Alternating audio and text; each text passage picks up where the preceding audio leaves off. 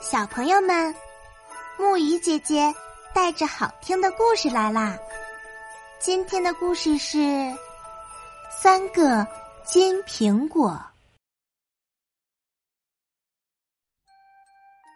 赫拉克勒斯奉国王的命令到圣园里去摘金苹果。据说圣园在世界的尽头，也就是巨神阿特拉斯。顶着天空的地方，巨神的四个女儿看管着圣园，他们的助手是一条巨龙。赫拉克勒斯走了很久，可是不知道圣园在哪里。这天，他来到了河边，看到一群姑娘在编结花环，就上前问路。姑娘们惊奇地说。看守苹果树的恶龙会把你吃掉的。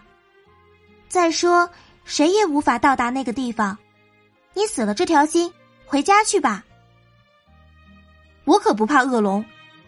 赫拉克勒斯拍拍胸脯说：“姑娘们被他的勇气折服了，便热情的款待他，然后给他指明了去圣园的路。”赫拉克勒斯日夜兼程。来到一个小岛上，遇到了海神。海神见赫拉克勒斯不畏艰险，也感动了，就指给他前进的方向。赫拉克勒斯继续赶路，他穿过利比亚，又越过非洲大沙漠，终于来到了大洋边上。这时，一只巨大的海碗飘到他面前。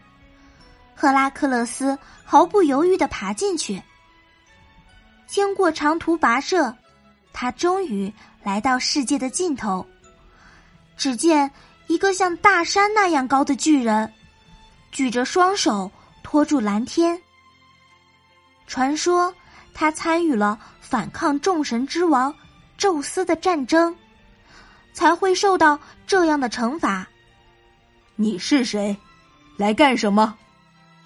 巨神低下头，用打雷似的声音问道：“我是赫拉克勒斯。”赫拉克勒斯答道。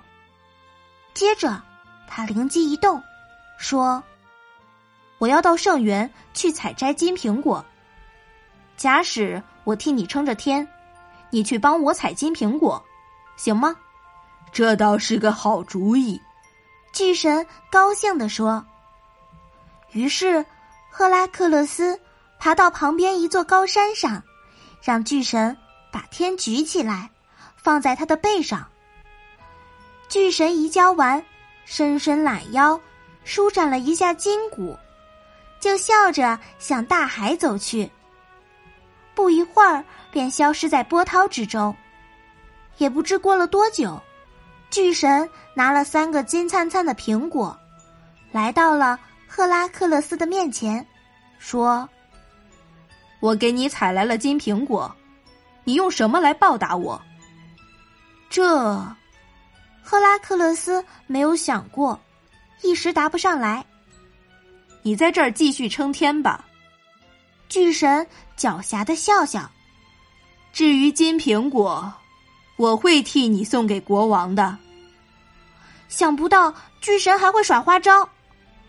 赫拉克勒斯眨了眨眼，说：“好吧，撑天挺好玩的，我十分乐意。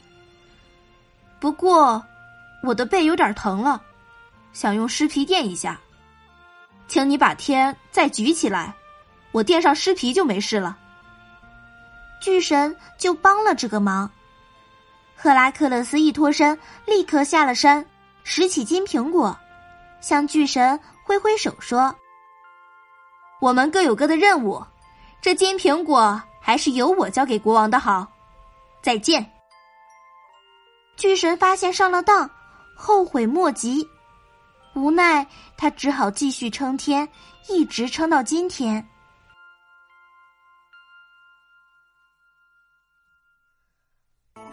好啦，今天的故事讲到这里就结束啦，晚安，小宝贝们。愿你们每晚都能甜美入睡。